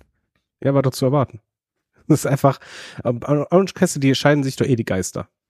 Und ich glaube, das Problem ist einfach immer noch für viele, dass sie halt, schöne Grüße an Kai, mit diesen zwischendrin Comedy-Wrestling oder Comedy-Gimmick halt nichts anfangen können. Und dadurch halt vielleicht übersehen, was der halt da abgeliefert hat mit seinen Title One. Weil Orange Cassidy hatte nicht viele Fäden, muss man ja auch sagen. Die er hatte, die waren aber richtig gut, meiner Meinung nach. Aber was er halt auch hatte, die Frage, ja, wer hat geprägt? Jemand, der jede Woche, wirklich jede Woche einen Titel verteidigt und zwar in immer unterschiedlichen Matches, die richtig, richtig gut sind, wo eigentlich die Quote von, ich hasse den Stand, aber die, die Quote von This is Awesome so bei 90, 95 Prozent liegt, das hat seinen Grund. Und das ist verdammt stark. Und wer es schafft, zusätzlich auch noch seinen Charakter zu entwickeln, dass halt eben mehr dieses Persönliche reinkommt, dieses persönliche Motiv und wie wichtig ihm diesen, dieser Titel ist und man kauft es ihn ab, dann hat er es verdient. Manchmal haben auch Workhorses es verdient. Tja, also ich habe genau Orange Cassidy deswegen auch auf zwei tatsächlich gesetzt. Ich finde, dass er einer der absolut prägenden Figuren gewesen ist und vielleicht habe ich da auch ein bisschen mehr mit dem Herzen äh, gewertet, als das meine andere getan haben. Zum Beispiel Markus, der herzlos ist und den nur auf sieben gewählt hat. Aber David und Shaggy haben ein Herz. Ja, 3, 2. Aber ich, mu ich muss jetzt dazu sagen, Platz 7 in diesem Roster, von das wir hier, über das wir hier sprechen. Nein, der wäre bei mir wahrscheinlich höher. Also ich bin absolut bei euch. Auch der hat, der hat einen unglaublichen Run abgeliefert. Also ich glaube, der hat wahrscheinlich das ist der, der, das ist der AEW-Titel, wo wir alle gesagt haben, ach Gott, brauchen wir den wirklich, den der quasi im Alleingang relevant gemacht hat. Das, der hat halt bei mir leider, es ist halt wieder genauso wie wie Swerve halt in den letzten drei Monaten sehr stark abgeliefert hat. Hat halt nicht unbedingt durch sein eigenes Verschulden. Ich glaube auch mit dieser Storyline mit Moxley wäre mehr geplant gewesen, wenn der nicht verletzt gewesen wäre und wir dann Phoenix übergangsmäßig als Champion gehabt hätten. Für mich war einfach Orange Cassidy die letzten drei Monate dann wieder weniger präsent, also eigentlich, die man bei All Out den Titel verloren hat gegen Moxley. Und das ist bei mir auch ein bisschen in diese Wertung reingefallen. Also zum, wenn du mich im Juli oder August gefragt hättest, hätte ich den auch noch deutlich höher am Zettel gehabt. Und deswegen ist er bei mir auch nur unter Anführungszeichen auf der 7. Bei euch übrigens, also genau die Hälfte, 43 von 86 hatten den im Voting keiner auf Platz eins, allerdings neunmal auf Platz zwei, fünfmal auf Platz drei. Also der ist schon entsprechend gut angekommen. Ich bin grundsätzlich komplett bei euch. Also der hat sich super entwickelt, der, der hat tolle Matches abgeliefert. Ist übrigens ja auch, wie David und ich festgestellt haben, im Jahresrückblick Mr. Battle of the Belts. Also war, in, war, war bei jedem dieser großartigen Events auch mit dabei, hat seinen Titel auch dort verteidigt. Äh, ja, das war bei mir halt einfach auf dem, aufgrund von dem, von dem sehr, sehr starken Feld, das wir hatten, hat es bei mir persönlich nicht über mehr als die sieben hinausgereicht, aber der ist absolut verdient, ja, eben hier in den, in den Top Ten. Und das hätten wir wahrscheinlich vor fünf, sechs Jahren, als wir den so, ja, teilweise noch unter der Maske bei Chikara und dann auch in den Indies als mit diesem Gimmick gesehen hat, hat kein Mensch gedacht, dass der auf nationaler Ebene so gut funktioniert. Und, und das tut er. Der hat sein Gimmick angepasst der, der spielt einen hervorragenden Charakter auch mit diesem, also, also, also allein wie er sich im Laufe dieser Titelregentschaft entwickelt genau, hat, ja. mit immer immer erschöpfter, immer, immer mehr am Körper wird kaputt. Also quasi das, das am, am Fahrzeug fallen schon links und rechts die Teile ab und er brettert aber weiterhin noch nach vorne. Ja, auch, auch die Geschichte mit der Hand. Das soll ja, über Monate hinweg erzählst du die Geschichte mit der Hand und, und konsequent ich, weiter. Ich glaube, dass wir den, also dass ich ihn auch anders gesehen hätte. Ich glaube, es wäre geplant gewesen, dass wirklich hier Moxley den durchgängigen dominanten Titelgewinn hat und dass er ihm letztlich dann doch aber diesen Titel wieder abnimmt, nämlich direkt, nicht irgendwie über Umwege, nicht irgendwie als Titelverteidigung, wo er ihn dann schon zwischenzeitlich von Phoenix gewonnen hat, sondern ich denke, das hätte hier äh, im November der ganz große Orange Cassidy Moment werden sollen, wo er sich nochmal von einem John Moxley den Titel zurückholt. Und ich glaube, um diese Storyline sind wir einfach verletzungsbedingt umgefallen. Sonst wäre wahrscheinlich diese Geschichte von Orange Cassidy im Jahr 2023 noch eine Spur großartiger geworden.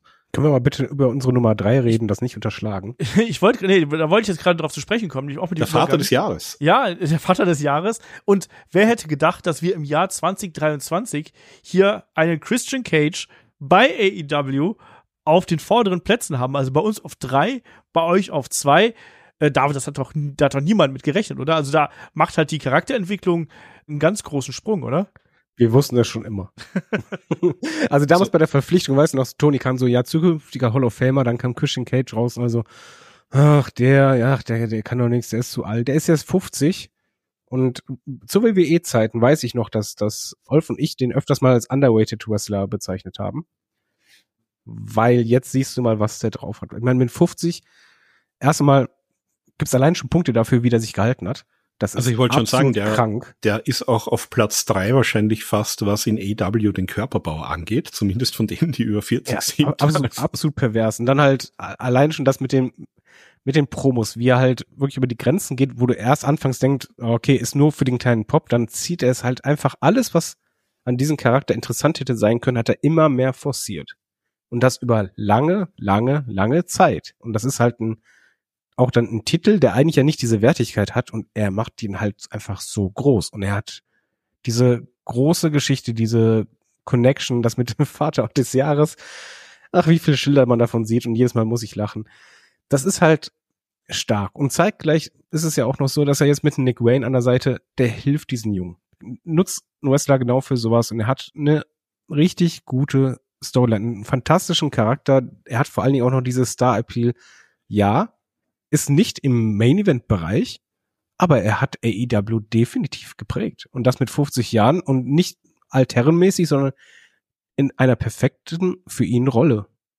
Hast du komplett ges richtig gesagt. Also der hat natürlich jetzt hier immer die Geschichten auf seiner Seite, hat auch nochmal zum Beispiel jetzt gegen Adam Copeland gezeigt, dass da auch noch gute Matches in ihm stecken. Ich bin gespannt, wie die Reise dafür weitergeht. Und ich finde allein hier diesen Aufstieg, den er da hingelegt hat, sehr, sehr bemerkenswert. Und allein deswegen ist er jemand, der mich einfach unglaublich gut unterhalten hat und, wie wir schon gesagt haben, das Produkt geprägt hat. Deswegen Platz drei bei uns, Platz zwei bei euch. Das passt schon. Hätte, glaube ich, aber vor zwei Jahren, glaube ich, niemand gerechnet, wenn man ehrlich ist. Ne? Dass hier ein MJF auf Platz eins stehen würde, sowohl bei uns als auch bei euch, und das klar und deutlich, das ist, glaube ich, schon was, da haben mehr Leute mit gerechnet. Ja, David, da kann man gar nichts anderes zu sagen, oder? MJF, Champion das gesamte Jahr über, hat die größten Matches bestritten, hat die größten Fäden bestritten, sowohl als Heel als auch als Face unterwegs gewesen, als Einzelwrestler, als auch als Tag Team Wrestler, also. Der interessanteste Charakter oder ja. interessanteste Babyface der Branche. Wandlung. Jetzt, ich, ich finde das aktuell ist ein bisschen langweiliger geworden, bin ich ganz ehrlich, aber das ändert halt nichts an den vergangenen, also an den vergangenen Monaten quasi. Ja, und du musst halt noch bedenken, wie viel halt eigentlich Wandlung du in ihm drin hattest, obwohl halt viele Sachen hätten auch zugrunde gehen können. Also er, er gewinnt den Titel und Punk steht im Fokus und so startest du ins neue Jahr. Und du stehst im Schatten und du, du bist ein Heel und dann bist du in der Heel-Rolle aber dann richtig gut. Und dann kommt eine Storyline, die eigentlich gar nicht funktioniert hat. Die Adam Cole und MJF-Storyline hat nicht so gut funktioniert, wie wir es alle erhofft haben. Aber du nimmst dann daraus etwas und machst dann etwas so fantastisches, unterhaltsames. Du machst dann das Babyface, was so kitschig und eigentlich so eklig Babyface ist, dass du es eigentlich hassen müsstest, aber du liebst es dann. Er bringt die simpelsten Moves over. Ein Känguru-Kick, Double Clothesline, ein Body Slam, ein Dive nach draußen. Okay, schön und gut. Er ist unterhaltsam. Dann kommt die Verletzung von Adam Cole und sagst, okay, das ist jetzt einfach kompletter Abriss. Nö, dann baust du einen Devil ein. Und du hast diese Storyline auf einmal, ey, ich, ich bin alleine. Was MJF, finde ich, am meisten gezeigt hat, ist, dass es für Fans fantastisch ist, wenn du einen Wrestler hast, der einen Charakter hat und nicht vergisst, was vor ein paar Monaten war, sondern das immer in ein Teil deiner Rolle ist und deines Charakters und du das weiterführst. Und, das unterschlagen, glaube ich, viele dann schnell mal im Geiste, obwohl er auf Platz eins ist, er war nicht nur unterhaltsam, lustig, emotional mit All In, sondern er hatte auch unfassbar gute Matches abgeliefert. Ich meine, ne? ich sag allein schon, ja, auch, auch das Ironman-Match gegen Brian Danielson, das war das beste Ironman-Match, was ich gesehen habe, bin ich ehrlich. Das ist richtig stark. Jetzt trägt er noch als alleiniger Mann die Tag Team Belts herum.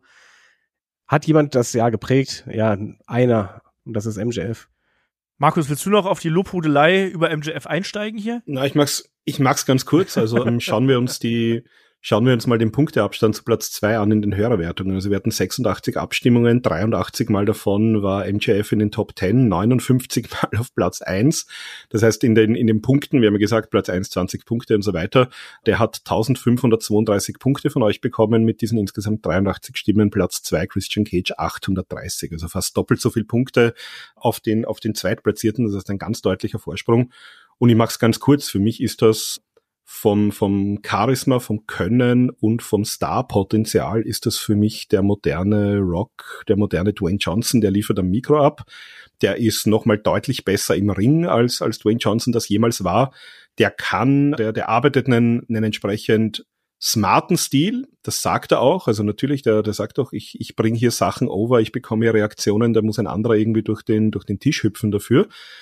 Der ist sich aber auch nicht so schade, eben genau diese Dinge mal auszupacken, wenn es notwendig ist. Also ich, ich erinnere nur an diesen Wahnsinn des, des Top Rope Elbows. Wenn, das war einfach nur dumm. Spricht, dann, dann spreche ich halt einfach trotzdem. Ja, aber das war, also war einfach nur dumm, entschuldige. Natürlich war es dumm, aber aber, aber das ist halt ein Typ, der, der dann wieder sagt, das möchte ich den Leuten halt liefern. Ich meine, es wäre schlau gewesen zu sagen, unter dem Tisch liegen, äh, unter dem Ring liegen noch fünf Tische, ich hole mir jetzt einen und spring da durch. Egal. Nein, für mich liefert er absolut ab. Für mich ist es absolut verdient und unbestritten hier die Nummer eins. Ich hoffe, dass der AEW ja, erhalten bleibt. Wir haben ja hier den, den War of 2024, den Bidding War vor uns, ähm, von dem wir aber alle nicht glauben, dass das er stattfinden wird, dass er wahrscheinlich ne? ohnehin hoffentlich unter Vertrag ist.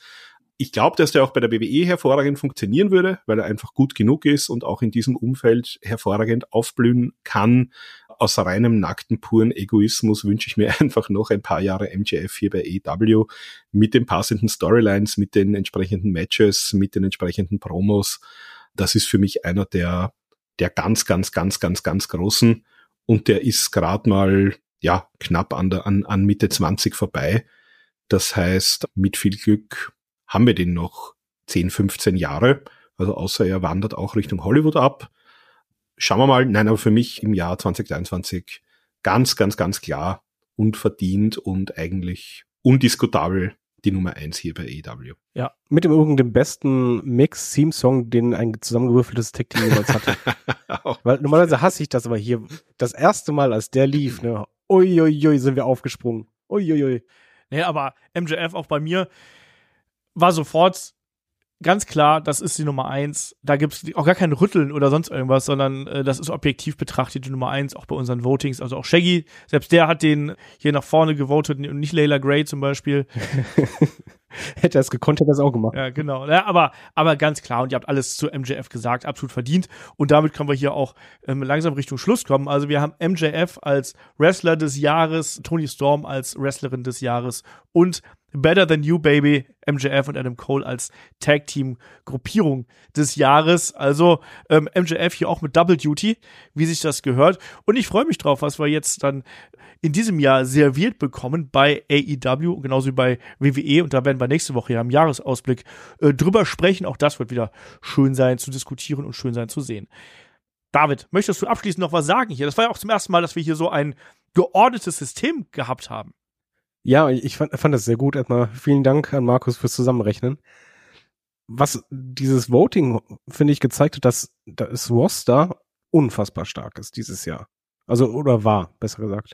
Also da war wirklich, ich kann es nicht oft genug betonen, es gab zwar eine Top 10 jetzt, aber eigentlich hätten wir eine Top 15 machen müssen. Zumindest bei den Männern, ja. Für, bei den Männern, ja. Und das, das spricht fürs Roster. Und wir hatten auch viele Wrestler und Wrestlerinnen, wo man halt gesagt hat, durch die Entwicklung. Und das macht halt Hoffnung aufs nächste Jahr. Und Layla Gray. und, und wir wissen nun, was, was Shaggy mag. Ja, Markus, erstmal danke. Du hast ja hier auch quasi die App gebaut, äh, über die unsere Community abstimmen konnte. Erstmal auch danke dafür. Wie ist denn dein Fazit jetzt hier so als der, als der Macher dahinter? Bist du zufrieden mit dem Ergebnis? Ja, also ich bin zumindest zufrieden mit den, mit der Anzahl der Votings. Also bei, bei WWE hatten wir sogar noch ein bisschen mehr. Und nein, also fürs nächste Jahr, erstens mal, ich finde es gut, also wenn wir das nächste Jahr wieder machen, wir haben jetzt natürlich Referenzwerte, das heißt, wir können uns zum nächsten Jahr hin auch anschauen, wie haben sich die einzelnen Platzierungen dann auch verändert. Und ja, also natürlich gerne Feedback, was, was wollt ihr haben? Wir haben ja schon intern drüber gesprochen, vielleicht machen wir sogar so eine Art komplette Jahresendabstimmung, wo wir ganz unterschiedliche Dinge abfragen. Also sagt uns da auch gerne mal Bescheid, worüber ihr gerne abstimmen wollen würdet, ob ihr wirklich so große Jahresend-Awards zu verschiedenen Kategorien bauen sollen. Und nein, also ich bin grundsätzlich sehr zufrieden. Ich finde das immer sehr, sehr spannend, wenn man auch mal die, danke übrigens, ich weiß jetzt gar nicht mehr, wer es war. Die, die Idee kam nämlich direkt aus dem Discord, dass jemand gesagt hat, hm, ihr stimmt ab, wäre doch toll, wenn wir das auch könnten. Und dann haben wir gedacht, na, das kriegen wir hin. Und ja, also ich, ich, ich freue mich natürlich, dass das doch so viele genutzt haben weil es natürlich sehr, sehr spannend ist, auch vor allem den Vergleich zu sehen, was, was sagt ihr hier als, als Fans, was sagen wir hier, die sich ja, ja, doch sehr intensiv mit dem ganzen Wrestling-Thema fast jeden Tag eigentlich des, des Jahres damit beschäftigen und auch mal hier so den, den Vergleich zu sehen und vielleicht auch mal zu sehen, wo sind wir vielleicht ein bisschen festgefahren in unserer Meinung und was ist eigentlich so die, sag ich mal, die, die Meinung der, der Mehrheit und in, in großen, also gerade so im, im, in den Top drei sind wir uns ja meistens sehr, sehr einig gewesen. Und es ist natürlich immer spannend zu sehen, wo halt auch die, die Meinungen auseinandergehen und warum. Ganz genau. Deswegen danke schön. Aber eine Sache habe ich noch für Olaf. Was denn? Ich mache mal einen Deckel drauf und zwar, du warst nicht beim Jahresrückblick dabei, ja. weil du hast dich angehört wie der Pate. Match of the Year, sag mal deins. Von AEW? Ja. MJF gegen Brian Danielson. Ich wusste es. Ganz einfach, da muss ich auch gar nicht lang überlegen. Ich habe ja auch mir überlegt gehabt, was, was werde ich mit euch besprechen und solche Sachen. Aber zum Beispiel solche Punkte sind auch was Schönes, was wir dann vielleicht auch in die nächste Abstimmung dann fürs nächste Jahr mit reinpacken können. Eine Match of the Year, äh, Event of the Year, Storyline, Überraschung, keine Ahnung was. Kann man ja alles machen. Ähm, das wäre jetzt sozusagen erstmal der Probelauf. Wir haben gemerkt, bei euch kommt das gut an. Und das werden wir dann garantiert auch im kommenden Jahr wieder fortsetzen. Und ja, das ist was Gutes. Deswegen freuen wir uns da schon auf die Year-End Awards 2024. Äh, und ich mache dann jetzt an der Stelle hier den Deckel drauf und sage Dankeschön fürs Zuhören, Dankeschön fürs dabei sein und bis zum nächsten Mal hier bei Headlock, dem Pro Wrestling Podcast. Macht's gut. Tschüss. Tschüss. Ciao.